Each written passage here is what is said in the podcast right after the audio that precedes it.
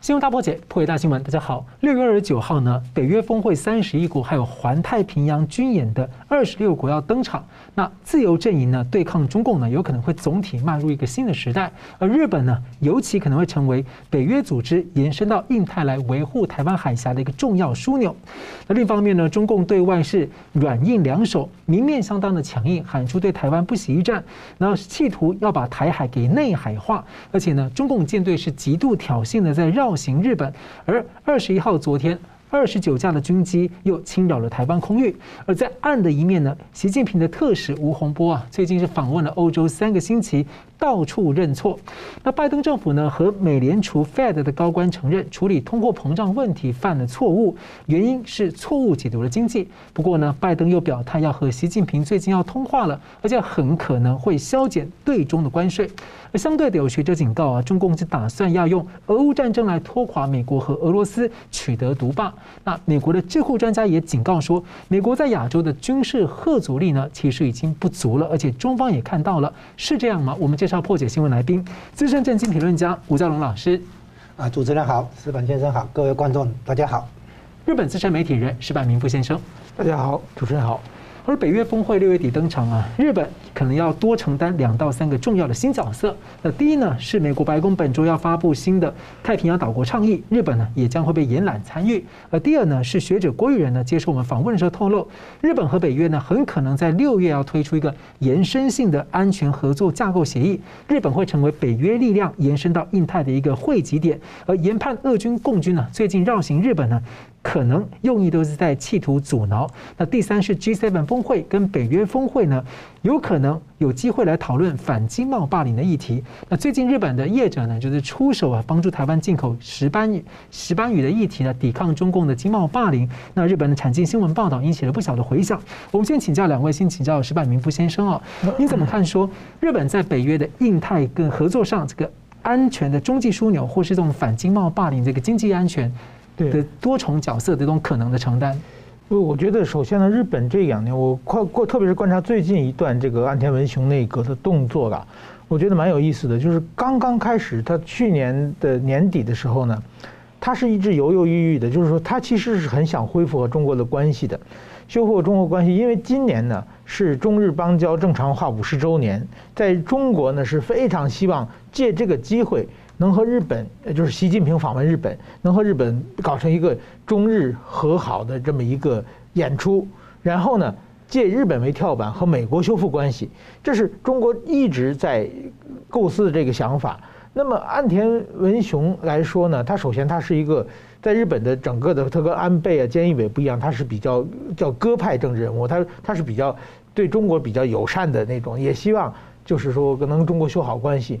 但是说呢，我觉得这个天有不测风云啊。第一个呢是俄乌战争打起来了，嗯，打起来以后，全世界就纷纷要站队嘛。那日本当然是日美是最重要的，就站在美国这一队，就跟中国变成对立面了。然后呢，中国呢又开始疫情爆发了，上海也封城，北京也也封城等等。这弄出来以后呢，首先今年的修复中日关系，这个是可能性越来越少了。这个中日邦交正常化是九月份五十周年的。那么现在我们想已经到六月底了，然完全没有看到任何眉目，所以这个和中国修好这个规这个方式就没有了。另外一个呢，全世界也不停地逼着日日本政府表态，说哎这个你站在哪里？这个大势所趋。另外日本的舆论。也是逼着日本表态，所以说日本呢，现在呢就开始，我觉得最近这一段安田文雄的动作呢，就开始完全一开始由于有点拒绝，现在完全开始继承安倍路线了。那我们就跟着美国，跟着这这变形成一个围堵中国的这么一个新的亚洲的新北约的局势。那日本呢要扮一个非常积极的角色。而且中共一直添新柴火，又弄台湾，又弄这个东海，又弄钓鱼台哪里的？对，这等于说真的，过去啊，全世界重心是个北约嘛。北约的最大的目的是防止这个苏联的西扩嘛？是。那么欧洲那么多国家都是小国，都扛不住苏联嘛？大家凑在一起抵抵抗苏联。但是跟乌克兰的战争一打响以后，其实北约的任务就结束了嘛？就战争不管怎么说，继续支持乌克兰，然后就是说把这个战争打下去嘛。那么在现在呢，反而是亚洲是开始中国的膨胀。中国的成长，中国对周围的威胁在增大，那么需要日本做很多很多的事情。那么现在日本呢，就变成一个亚洲的新的北约的呃模式，然后它做一个比较积极的一个中心的呃一个存在了。所以我觉得最近看的日本的外交是已经就是终于走出了二战之后七十年以来。束手束脚，日本身上的手铐脚镣终于可以打开了，所以说我觉得这这段动作是很积极的。而且汉最近这个不断的，不管是潜舰啊、护卫舰啊，都加速在下水，又改造那个直升机护航舰，要升升降 F 三十五 B 嘛。那我们其实看到日本跟澳洲跟英国都已经签署了这个相互准入协定，而且法国也打算呢和日本签署，就是本来呢各国就打算拿。这个日本呢，作为在印太运作的一个枢纽，而且日本跟印度之前也签署了这个军事后勤的相关的协定啊。印度还称日本是特殊战略全球伙伴关系。那我要请教这个吴老师，您怎么看这个日本的角色承担？那特别是您觉得在除了军事安全之外啊，那在这个反经贸霸凌方面，会不会有一些其他的角色？经贸霸凌肯定要有角色。我们现在先谈一下北约峰会，然后呢，G7。这个峰会呢，也把它讲成是经济的北约啊。那北约是一个集体防卫机制，就像你刚才提到啊，因为乌克兰战争的关系，北约的功能啊，这个完全明朗化了，就是所有的可能被侵略的小国啊，要团结起来啊，支援乌克兰来对抗侵略。那就这个基本的价值呢，就是反对任何一方片面以武力改变国际秩序现状啊，就是改变别人的领土与主权的完整。那这样的原原则呢，当然不是只在欧洲局部适用，这是一个全球性的原则啊。所以呢，这个原则呢，现在因为印太地区，美国所推的印太战略，印太地区啊，也是欧洲的利益所在。所以目前战争在乌克兰、欧洲那边发生，但是欧洲或者北约的关切已经从跳出欧洲这个局部啊，因为他要重新界定它的威胁来源。它的威胁来源呢，表表面上直接来自俄国，但是因为俄国后面有中国的撑腰，中俄算是同盟的关系，啊，就他们的战略合作上不封顶啊。然后呢，俄国也一直是因为跟中共这边取得这个所谓战略合作的这种协议，然后才去发动战争啊。那所以呢，欧洲现在发现，必须把俄国跟中共合起来看。叫做中俄同盟或者实质同盟，这个是欧洲目前的威胁。可是这个威胁的性质不是局限于欧洲局部，它这个是一个全球性威胁。所以呢，北约就不能只是在欧洲这边来对抗侵略的行行动，它必须考虑到它的利益。印太地区也是欧洲的利益。中国如果在印太地区啊制造军事冲突，跟俄国的侵略乌克兰。形成一个那个联手的态势的话，那么一样对欧洲利益构成重大威胁。所以欧洲或者北约把它的威胁定来源定位为全球性，在这个基础上，北约开始要来跟亚太地区的日本、韩国啊，还有澳洲、纽西兰初步的接触，邀请他们来参加北约的会议啊。那将来说不定呢，有两个可能性。一个就是印太地区这边推出印太版的北约，就是集体防卫机制啊，或者那个北约重新解释、扩大解释、全球化，叫做北约全球化。不过看起来目前至少也许在北约峰会之后，我们可以称之一个呃一个没有明之为印太安全架构的安全架构已经成型了啊。不是，他到时候是北约重新界定以后，把印太地区的国家加入，嗯，你们就不用再另外搞一个了。直接加入北约了，就是北约重新界定，变成全球化的北约，以后就不叫北，可能就不叫北约啊，可能叫全球防卫机制。从以北约做基础，把北约的利益定位为对抗全球性威胁，对不对？那全球性威胁里面包括印太地区的威胁，来自印太地区的威胁。所以呢，印太地区的国家也可以加入北约。如果将来走到这一地步的话，就不用再为再额外成立一个所谓印印太版的北约了。啊，这是另外其中一种可能性了啊。对，那在这个过程当中，日本肯定就有很重要的角色啊。那尤其中国跟俄国现在那个军舰去绕行日本，从对马海峡、北海道的海峡，然后到到它那个西边这边到南边这边来。哦，绕日本绕一圈的结果，对日本构成明显的威胁，所以呢，逼得日本只好承担起安全的新角色。这里有几个，第一个就是确认美国在美日安保条约之下对日本的安全承诺算不算数啊？那拜登总统在日本首相岸田文雄之前已经讲了，台湾有这边有事情的话，美军军事介入防卫台湾，这个承诺是对日本的来讲的，讲给日本听的。因为美日安保条约到底是不是用于台湾，日本要美国表态，美国表态了啊。接下来就有日本的一个自我期许责任的责任感，所以国防预算要拉到 GDP 的百分之二，甚至于将来拉到百分之三。目前的话，大概要加等要加倍。double 加加倍，然后百分之二是最起码的，很可能会增加到更多。好，这第一个。第二个呢，日本可能会跟美军合作哈，部署中程导弹，射程两千五百公里。接下来的话，日本可能会开始出口武器给其他国家。好，再来，日本可能会跟美国合作，看看是不是可以把核子武器部署在日本领土。那这个叫核共享。接下来还有一个就是日本是不是哎，美国是不是可以移转核潜艇的技术给日本？日本也来开也来造那个核动力潜舰。哦，再来的话，日本可能在美国的这个印太战略之下跟美国配合，哦，把自卫队送出日本周边地区之外去执行美国的印太战略，跟美国密切配合，把印太地区都算成自卫队将来要。那个维持安全、和平与安全的一个地地区啊，那接下来的话，日本可能跟北约有更密、更更密切的合作，共同来维护整个国际秩序的现状，维持和平与稳定。这其中当不止包括台湾，还包括南海，包括南太平洋岛国。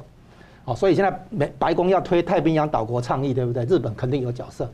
所以呢，因为国际现状的维持，因为和平与安全的需要。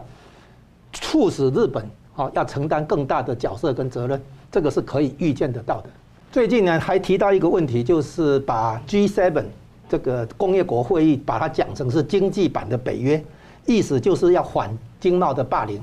那么这个例子呢，因为中共对台湾有很多的限制出口的行为，所以台湾的反经贸霸凌必须针锋相对，因为这个不是处处理贸易的正常手段。你加入世界贸易组织处理这个贸易的。这个问题要有一套程序，不是你任性可可以粗暴的这样来限制出口别人的出口，所以呢，必须在反经贸霸凌方面哈，按照国际贸易组织的这个程序来针锋相对，以牙还牙。啊，关于这一点，我就讲一下。刚才讲到石斑鱼的问题了。呃，石斑鱼我自己，包括去年的凤梨也是一样啊。就是说，已经进我我也和日方有有交涉，就是说已经进口的东西，你突然之间以别的理由，就是你如果进口的东西不合格，这是常有的事情。对，不合格有几种办法，或者比如说凤梨，如果你认为是有介壳虫的话，你要通过熏蒸，把处理好以后再进来，或者是我当场销毁，嗯，或者我给你。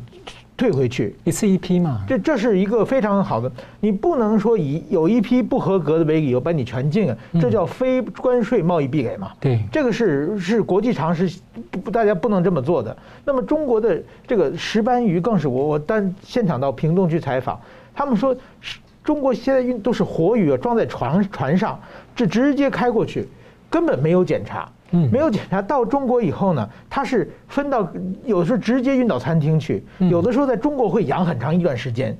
它在鱼卖出去之前啊，所以说你进来的时候你没有查出来，你查出来你说这批不合格，或者销毁或者退回都是可以的。过了很久，你说我你上次那批不合格，所以我今后不让你进了，这个完全不符合现在商业的逻辑。所以说中国这种方法，所以跟日本人说，日本人都觉得你很奇怪。而且验出来也可能是在大陆养的时候。对对对，是这样的。所以说日本现在力挺台湾，说你的石你的石斑鱼进来，进来以后当然也要通过日本的药检嘛。是药检的话也是。如果不合格，或者销毁，或者退回来嘛。如果合格就继续进嘛。这是一个国际贸易的常态。他现在中国的做法完全是一种霸凌。嗯，是。感谢休息一下呢，我们等下等下回来呢，我们讨论呢，美军在亚洲的的吓阻力呢是否还足够呢？休息一下。欢迎回到《新闻大破解》。《纽约时报》呢十六号刊登了一篇智库专家的文章，那强调中共的威胁啊是远远大于了俄罗斯，你担心美国正在亚洲失去军事的核阻力，而认为呢中方很清楚这一点。那当然，文章是善意的建议啊，美国要面对这个多年来在中东还有在乌克兰的这个呃投入啊，影响了美国在亚洲、印太地区强化军事存在的努力跟资源投注，所以建议要投入更多的先进武器资源，甚至还有设立。专门基金来强化对这个帮助台湾建立核阻力，还有这个军事科技来给澳洲、日本、印度等等来共同提升，一起吓阻。好，请教两位，我先请教吴老师哦，您怎么看这篇纽时文章的这样的一个评析观察？另外呢，如果美国当前的核阻力确实如这个文章所说的不够的话，您认为是说是客观的实力不够，或者资源投入不够，或者他的决策模式，或者是决心表现还不够，所以让中共觉得这样吓阻力不够呢？你提到了这两个。可诶，回答哈，就是可可能的那个解答，实力资源不够吗？还是策略决心不够吗？我说这两个回答，这两个答案都不成立。嗯，另有答案。其实，这个《纽约时报》的这个智库文章，哦，好像美国在担心自己可能相对弱化啊，不足以对中共有足够的军事核主力哈。另外一个消息，你可以搭配一起看。美国军方的兵棋推演十八次，十八次都是美国输，中共赢，你相信吗？当然，我我是不太相信了。一样的逻辑，嗯，军方或者军工复合体需要引证引述有威胁啊，对美国的那个国家安全，还是对美国盟友的国家安全有威胁，才能够要到国防预算。不过从一个角度，他的十八次或者等，他可能是把就是等于把中共弄到很厉害的地步。然后呢，看美国可能会犯错的状况。不，你一次两次就算了嘛，你十八次，十八次兵棋推演，十八次都是美国输，中共赢。简单讲，就是要国防预算啊，要增强国防力量啊的一个做法。这种事情美国一再出现嘛哈。不过我们面对问题，我们要这样讲：中方在整体军事实力上，很明显，客观的说，的确还不是美军的对手。嗯，但是。中方的战略目标是形成局部优势。对，我不需要全球跟你美军对干。嗯，我只需要在西太平洋到南海哈，东海、台海、南海这一线，顶多拉到印度洋。就是说，中方的军事目标是形成局部优势，在这个局部地区，我跟美军可以打得起来，可以对，可以抗衡。嗯，甚至于还超过，因为这西太平洋这里毕竟离中国的陆地比较近，它可以不止海面上跟你打。它还可以从陆地那边来进来发起攻击，所以对中共来讲，他要的是局部优势，不是全球优势。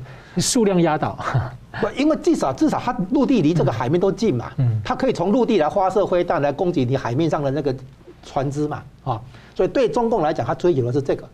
但是对美军来讲，他要顾大西洋，也要顾太平洋，还要顾印度洋，顾地中海嘛。美军是全球性的部署，但中共可以不玩全球性部署。先拿下这个，以前叫做亚太地区，现在叫印太地区嘛，所以它中共追求的是局部优势，它这个这这个要区别。再来，我们不必去担心美国在亚洲失去军事上的吓阻力，为什么？因为这个根本不是问题。美国，你现在现在好，你现在拿福建号去跟福特号好像对比，一艘航母战斗群跟一艘航母战斗群这样来对比，先不说其他条件，包括你的护卫舰。舰队群实力如何？包括你的舰载机实力如何？啊，包括你的这个核动力潜舰表现如何？我们不用说航母战斗群一个一个来比，不用，现在还不用。我们就说嘛，美国难道只只派一个航母战斗群来跟你福建号或者山东号对打吗？先先前的演习，美国在整个印对西太平洋这里就四艘航母战斗群，或者是包括轻航母在内，嗯，美国的航母可以。调派过来有什么问题吗？他一定是一只能做一支一支战斗群跟你一支战斗群这样对打吗？姑且他还不说战斗群的那个实力如何啊？美国至少有数量上的优势哎，这是中国最不最不能适应的概念，因为中国一向是哎中共一向是用数量的优势来跟你打，可是，在海军方面的话，目前中共还没有数量优势，表面上他的船只很多，但是嘛，你现在看嘛，你的船只的那个防卫力量如何？实所谓品品质跟数量的问题嘛，哈，所以我们现在看起来哈，美国应该要做的一个事情，就是形成不对称战力，以及形成区域的联防这两个概念。不对称战力优先考虑的是台湾。以前美国的布局是在中共还没有军事崛起之前，他要避免台海生事哈有事端，所以他给台湾的军售是保持两岸军力平衡，维持平衡这个概念。但是因为台湾呢版版图小，人口少，而且地理纵深比较不够。中国大陆的话呢，它可以往内陆去退。如果真的有战争的话，它可以往内陆退，退到四川不行，还可以退到青海都可以。那台湾没有地方退，对不对？所以呢，必须发展出足够的军事和主力。办法就是形成不对称战力，必须让台湾的军事上有足够的吓阻力，这样才能够避免发生战争，以及避免尽量做到避免要把日本跟美军卷进来。所以呢，现在对台湾的军售不能再强调平衡这个概念，而是必须让台湾有优势，而且是明显优势。而且是能够具有源头打击、跟先发制人、跟决战境外，用这个方式来吓阻共军的军事冒险，让共军不至于说再打一个没有把握的仗。所以美国美国被做到这个，这第一步。第二个的话，要联防，区域联防，就是从日本、韩国、台湾接下去，后面下面是菲律宾，再下去那个澳洲，远一点的话，印尼，哎不，印度，可能中间还有印尼跟南海那边啊。美国要形成一个联防的架构。然后这个联防架构除了印太地区之外，最后也要把欧洲跟北约纳进来，所以变成说把中俄宋作堆定位为全球性威胁，所以北约也要进来，不只是印太地区的那个联防，所以美国要经营布置的是这个联防的这个架构，然后这个架构呢，啊，这个台除了台湾要有不对称战力之外，形成一个局部优势之外，啊。那个这个问题我们不用担心了，因为台湾海峡这个地区是有限的，空间是有限的。你能在这边飞多少艘多少战斗机？你能在在那边布置多少航母？你能在那边布置多少那个潜潜舰？这个空域有限嘛？哦，如果你把整个西太平洋拉开的话，当当然就。空间就拉开了，所以很有意思。好像美军的航母都在那个台湾东方的菲律宾海，在那个那边空域上面演练，就实际上被认为是在演示保卫台湾的这个动作。不是，他那个是预防说你那个两千公里的那个嗯灰弹哈能够打击到的范围。他在那边演演习的话，是做到演习的实际效果，而不需要直接去好像刺激中共而已哈。那个无所谓，因为其实美军有很多的这个所谓顾左右。而言他就是声东击西啊！我跟跟跟你讲一个事情，就是 B1B 轰炸机上面的四十多多颗的导引飞弹，啊，那个射程一千公里，那什么含义你知道吗？它只要在比如说东海地区，它的射程可以涵盖台海、南海，对不对？哦，它那个一架 B1B 轰炸机上面的飞弹，可以解决掉、干掉两个航母战斗群，然后他呢一个编队是两艘 B1B。美国派了四艘过来，两艘在印日本、韩国那个北北边，两艘在台海、南海这边，对不对？他完全可以把中共的航母战斗群直接解决掉。他有这样的实力，他哪有什么军事吓阻力不够的问题？啊，所以其基本上没这个问题。你去看 B1B 的那个装备哈，它上面的四十多颗导弹的话是射程一千公里，而且火力足很足够，它可以涵盖整个南台海，甚至于到南海。所以它两艘在南边，两艘在北边，它总共派了四架在西太平洋这边部署。所以呢，现在我们看起来哈，就是美国要让中共，就是我们分析美国的情况是这样：美国要打还是不打？如果美国要打的话，他可能会先示弱；如果美国不打的话，那他可能把他的那个就是亮剑，对中共啊起到足够的后阻作用。如果他想打的话，他示强，对吧？他示弱，引诱中共出手。如果他不想打的话，他示强，阻止中共冒险。所以你看到美国的做法，你要看出美国到底是想打还是不想打。好，我再讲一遍，他如果想打的话，他会示弱，引诱中共出手。然后他不如果不想打的话，他是四强，让中共不敢冒险。所以你要看看美国的态度，有时候强，有时候弱，对不对？那要看他真正的作战意图是在哪里。所以同样问题也请教一下矢板先生，你怎么看这个美军的在亚洲的核阻力的情况？呃，就是过去其实这个一个在几年前美国就就有的，就是说，当中国经济不停这样成长下去的话，会不会美国有一天就是它的军事实力超过美国？那么比如说台湾台湾海峡的安全，呃，美国是不是可能出现这个不能保障台湾海峡的安全的问题？这怎么说呢？因为中国的经济一直在成长嘛。北京的北京奥运会的时候，中国的经济正好是美国的三分之一。那个时候呢，就是说，如果中国的台海有轻举妄动的话，美军可以不是费很大的力量就可以镇镇压住。但是说，二零一八年的时候，中国的经济超过美国的三分之二了。那么，然后这样下去的话，很可能在二零零七年或者二零零八年，中国的经济要超过美国经济总体了。中国经济超过美国之后呢，那可能再过一段时间，军事实力会不会超过美国？这当然，这个假想是中国经济能够继续发展的状况之下啊。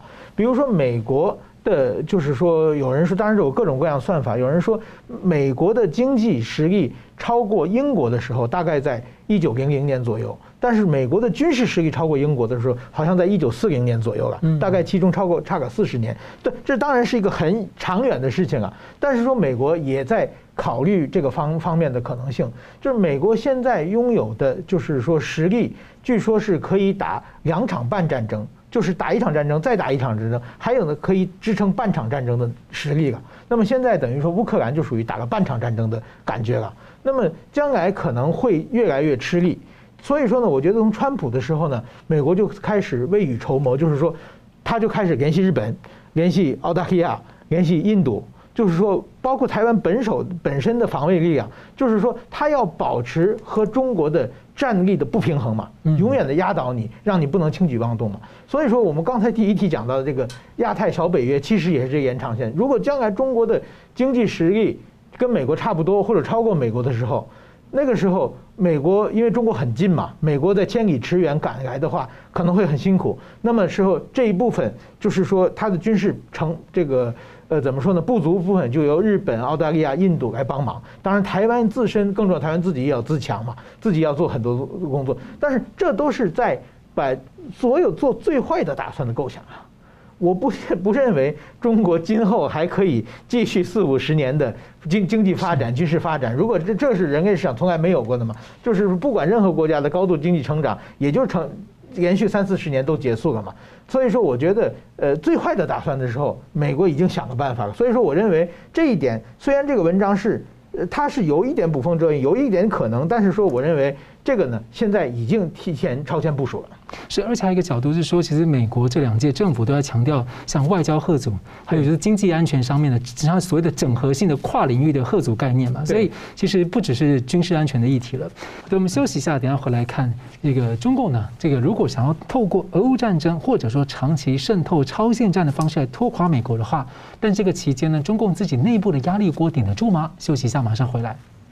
欢迎回到新闻大破解。普京呢，在十五号打电话给习近平呢，通了电话。然后拜登呢，则说很快会跟习近平通话。那明居正教授上周分析，俄乌战争啊进入消耗战，而拜登内政遇到问题，可能有求于北京。这时候呢，普丁跟这个拜登啊，都想要争取习近平的话呢，习近平呢，可能就坐拥暂时的一个快乐第三人地位。但是呢，中共方面呢是希望俄乌战争能够拖垮美国和俄罗斯啊，那自己取得独霸地位。不过呢，中国大陆内部的各种的财政结构危机、信任治理危机，还有党内的内斗跟许多的呃长期对人民人权的血债啊，这个这么庞大的压力锅，所以先请教石柏明夫，您怎么看哦？中共想拖垮美俄，尤其拖垮美国，中共能够自己先顶得住吗？呃不，这这是一个，就是中国想拖垮这种想法了。我想在习近平周围啊，习近平周围一群都是小人嘛，反正独裁者周围都会有一群特别爱说吉祥话的小人嘛，把所有解释都是对自己有利的方式来解释。那么我就是说，其实这场俄乌战争啊，俄罗斯被拖垮是一定的了，一定的。但是说能不能拖垮美国的话，就是说，我们想现在如果我们单从战略，我们不不考虑乌克兰的因素，光是俄罗斯它的国力。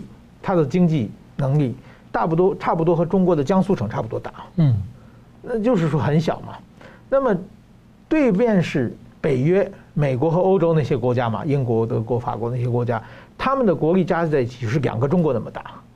那么我们就算起来，就是说一个江苏省和两个中国打，到底能不能两个同时对拖垮，就是完全是不成比例的嘛。另外一个就是说，俄罗斯现在在，就是说他在咬紧牙牙关，他在拼命的往上往上顶嘛。这个是这碰到战时了，这国家的韧性是很强的了。我过去查到，好像日本的二战的时候，二战的时候好像是有一种算法是，当时日本压上了。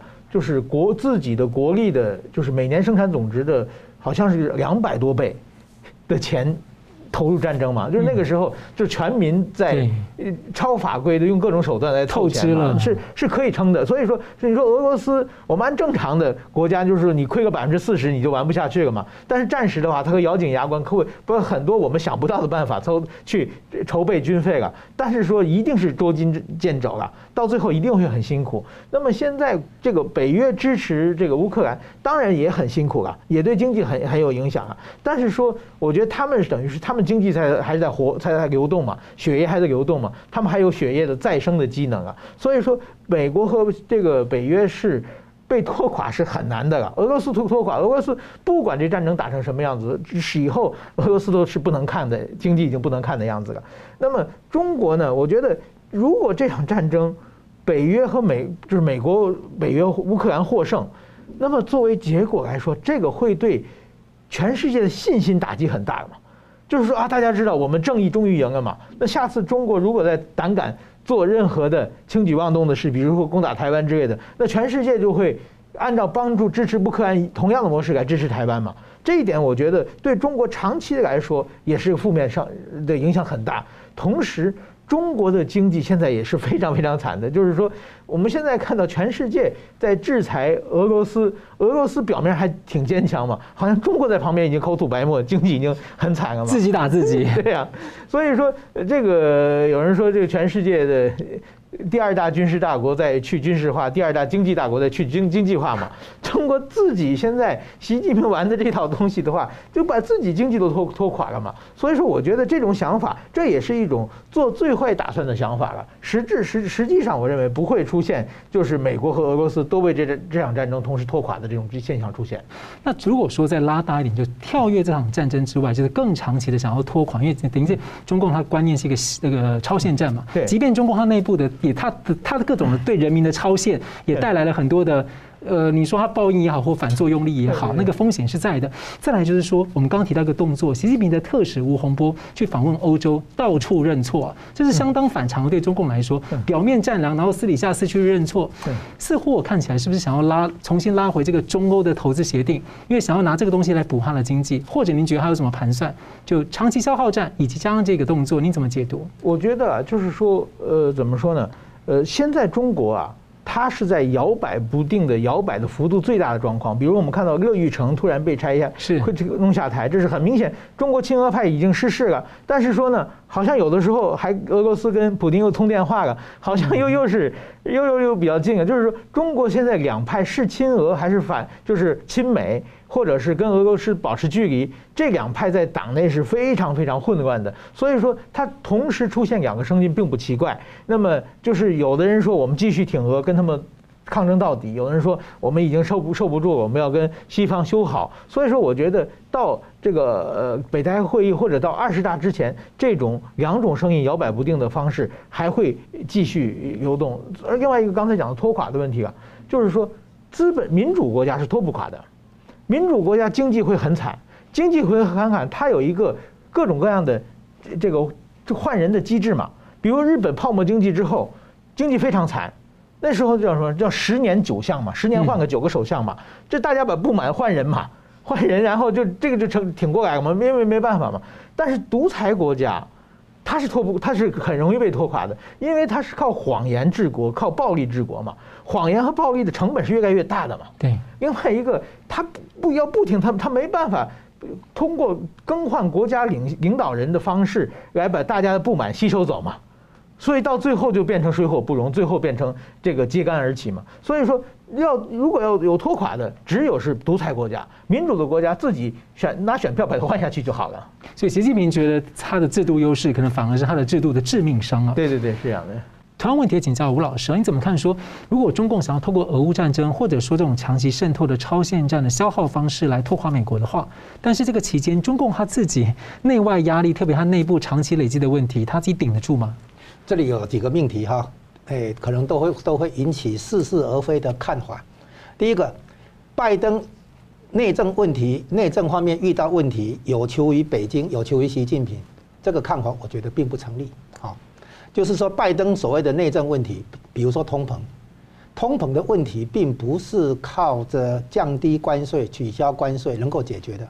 好，我在这个节目之前也分析过，今天美国的高通膨并不是来自于关税嘛，他这么做的话，会给选民一个暗示，说我呃，川普加关税可能是造成了今天的通膨。其实不是的，好，今天的通膨，你看到那个最直接的原因是原物料价格上涨，啊，这最直接原因。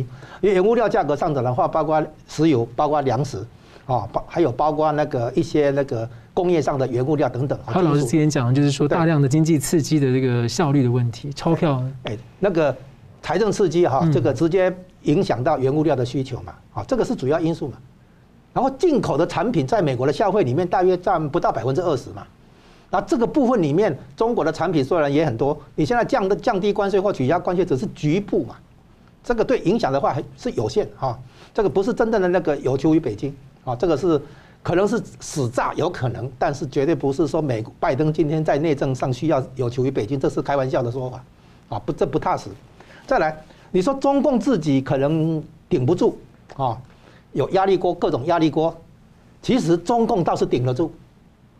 为什么？因为中共顶多退回文化大革命，顶多退回去当年搞那个政治斗争的年代、计划经济的年代。中共基基本上他敢跟你玩消耗战，他没有什么顶不住的问题，因为那些权贵阶级都吃得好好的、饱饱的，吃苦受难的是老百姓。但就是说，如果现在的老百姓跟以前老百姓又不一样，我要再继续被骗吗？现在的老百姓是碰到问题，他不是揭竿而起，嗯，他是半移民跑掉，哎，他就跟你烂嘛，他这个是不怕烂的党。他跟你比烂可以的，但是美国也没有真的说糟糕到要有求于北京嘛，北京能够使帮得上什么忙？所以很多命题哈，其实都有那个吊诡的地方啊。好，今天拜登要跟这个习近平通话，你看看他三月三月份怎么通话？他在给他最后通牒，你不可以给我支援北哎俄罗斯，对不对？那现在呢通话的话呢，又是因为普丁利用六月十五号习近平生日打电话过来，然后拜登这边好像说也也想那个。打打个电话或者是，可是我告诉你，关键怎么看？拜登如果真的有求于习近平的话，真的要找习近平帮忙的话，很简单嘛。你的亚洲之行为什么到韩国以后一个小时的航程你不去北京？你拜登根本就不想跟习近平面对面谈事情，所有的会议都是视讯。如果拜登真的有求于习近平的话，他都到日都到韩国了，都到日本了，跑一趟北京又怎样？飞飞机行程才一个小时而已，所以你可以看出来，拜登根本不想跟习近平好好谈。所以呢，所谓的那个，哎，拜登有求于习近平这个说法，我觉得成成立的可能性非常低啊。那第二个，中共希望拖垮，哎，用俄乌战争拖垮美国跟俄罗斯，这个判断倒是成立，中共有这个判断或者有这个期待，啊，这个说说法我觉得可以成立，但是这个成这个期待是落空，会落空。就是中共有这样的期待，这个我觉得成立，这个说法成立。但是乌克兰战争会不会真的拖垮美国跟俄罗斯？拖垮俄罗斯几乎是肯定的，就像刚才那个石板兄说的。但是呢，美国不会因此拖垮嘛。所以呢，很多中共的那个所谓自我感觉良好哈，变成一个战略的那个观点的话，有些是经不起考验的嘛。哦，你看中共的内部有很多专家学者哈，老是给习近平讲一些他爱听的话。哦，什么用乌克兰战争拖垮美国跟俄罗斯，然后中共可以独霸？啊，这这种看法并不成立啊。乌乌克兰战争肯定拖垮俄罗斯，俄罗斯被拖垮以后，肯定要回来拖垮中共，所以中共自己要看掂量掂量自己的承受能力够不够应付。好，然后呢，所以我们现在综合来看的话，这个所谓用乌克兰战争，中共企图拖垮美国跟俄国，是这个企图存在。但是这个企图不会实现，哦，就是愿望跟现实的一个差别了。美好的愿望，啊，自我感觉良好，但是不等于现实会如你所愿那样去发展。我们看到中共往往有有一些美好的愿望、美好的企图了，但是现实的发展往往是打脸的了，好，是这样子的。好，节目最后呢，我们请两位跟一分钟总结今天的讨论。先请石板先生。好，呃，最近呢，很多人在说，跟我说，就是，哎，中国的领导人是李克强已经这个西下礼上已经定下来了。还有人说这完全是胡说八道，这个习近平还是稳如泰山，这个所有的都是谣言。我觉得呢，这件事情呢，双方说的都都不对啊。按我常年的对中国的观察的话，我认为两大派系在进行激烈的激战，然后呢，有的时候。A 方有利，有的时候 B 方有利，在进行的攻防之中呢，会有各种各样的声音传过来。那比如说，我们按民主国家就可以想啊，比如说，呃，台湾的几年前的民进党党内初选，蔡英文跟赖清德，一会儿看着赖清德有利，一会儿看着蔡英文有利，有这么交换嘛？去这个美国的总统大选也是，川普和拜登，一会儿拜登的这个他的儿子的电脑门出现了，支持率下下去了，一会儿川普染疫了。怎样？这这种一攻防是不停的有阶段的。我觉得中国呢，因为它是很神秘，所以都都看不清楚，所以大家是觉得，哎，好像李克强强了，又好像习近平习习近平强了。但这些呢，都是他们在内部在进行激烈的抗争而已。我认为北戴河会议在八月上旬为止，这是一场决战的呃舞台。那么在这个决战还没有开始之前，下任何结论都是过早的。是吴老师，一分钟。我们现在看到中共那个宣称台海是国际，是内海，不是国际水域哈。那我们也看到中共在推出非战争军事行动纲要哈。那这还有派看到那个习近平派人到欧洲去认错啊，好像觉得我们自己做错了什么的。所有这些行动，其实绝大部分的考虑点是针对内部，不是针对台湾，也不是针对那个其他国家。内部斗争、权力斗争的需要。如果习近平认错，然后站稳脚跟，好换得欧洲、美国的这个缓和，好对外关系得到缓和的话，那习近平翻翻身了，又是一条龙，对吧？这是内内部的需要。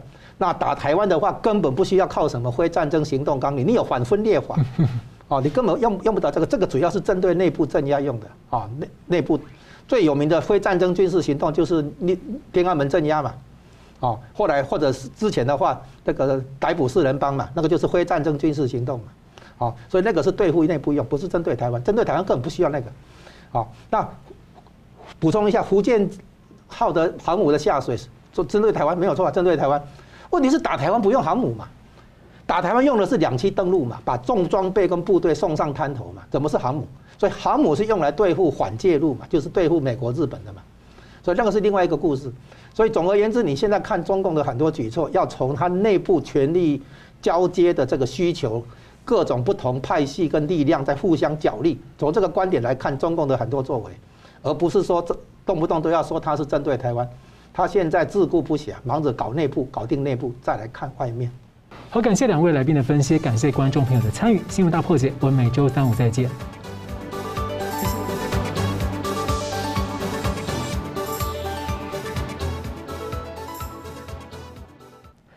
如果您喜欢我们的节目呢，请留言、按赞、订阅、分享，并开启小铃铛。那么，感谢各位呢长期对我们的支持。新闻大破解团队呢将持续为您制作更优质的节目。